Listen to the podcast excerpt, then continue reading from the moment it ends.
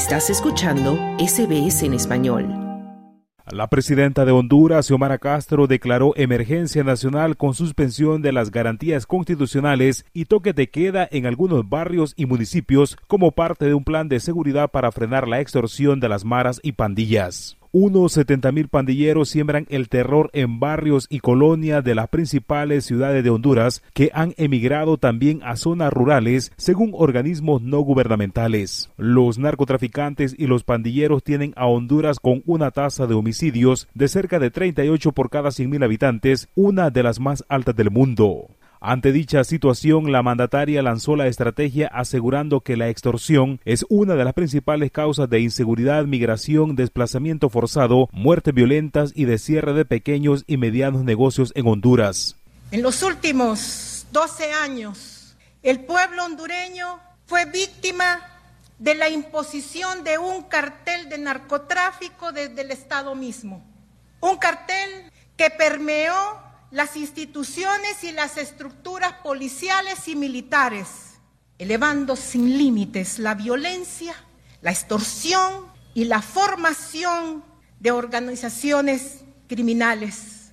Producto de la impunidad en la que hemos vivido, estos grupos ampliaron sus alcances.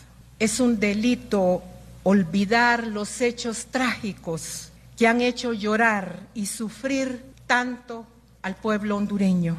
Antes del anuncio, cientos de transportistas se manifestaron en la capital de Honduras exigiendo al gobierno poner freno a las pandillas que los extorsionan cobrando impuesto de guerra. Unas 60 personas ligadas al transporte han sido asesinadas en lo que va del año en Honduras, la mayoría por negarse a pagar el llamado impuesto de guerra, según los dirigentes como Marvin Galo, quienes recorrieron con dos ataúdes sobre un autobús. Triste realmente porque hay rutas que están pagando cuatro o cinco rentas, la ciudadanía en general está teniendo problemas. Es un tema muy difícil. ¿Cuántas familias han quedado enlutadas por, este, por esta situación? Infinidad de, de personas que han sido atacada por este flagelo. Hoy el pequeño empresario, el emprendedor, aquel que quiere hacer una pulpería, aquel que tiene la voluntad de poner su negocito porque perdió su empleo.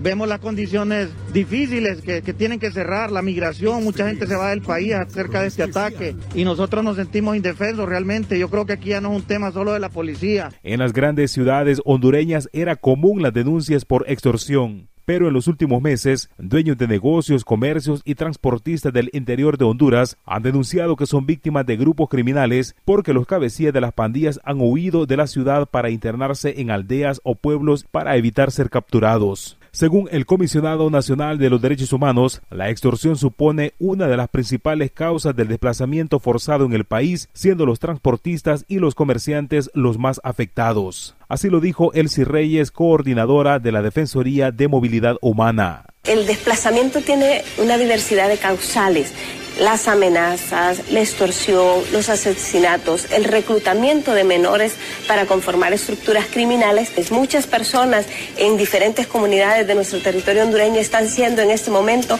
despojadas de su vivienda y tienen que salir. Hay un estudio de caracterización del desplazamiento forzado interno en Honduras y se estima que más de 48 mil hogares han sido desplazados y esto involucra a 247 mil personas. En tanto, la Asociación para una Sociedad Más Justa, que investiga temas de seguridad en Honduras, confirma que el llamado impuesto de guerra que utilizan las maras para extorsionar genera ganancias anuales equivalentes a los 737 millones de dólares, casi el 3% del Producto Interno Bruto del país centroamericano. Por su parte, el ministro de Seguridad de Honduras, Ramón Savillón, prometió llegar hasta los verdaderos artífices de la extorsión, pues se considera que detrás de ella también están policías, militares, políticos y hasta empresarios. Hay muchos que se aprovechan de, las extorsiones. El mundo se dice maras. No, no, no, no, no. Aquí hay mucha gente, otras están aprovechando Incluso hemos detectado jóvenes por internet que están extorsionando, por ejemplo, y no son propiamente mareros. Las autoridades aseguran que las maras usan a menores para llevar a cabo sus ilícitos, además de controlar la extorsión desde las cárceles hondureñas. Para Radio SBS informó Wilfredo Salamanca. ¿Quieres escuchar más historias como esta? Descárgatelas en Apple Podcasts, Google Podcasts, Spotify o en tu plataforma de podcast favorita.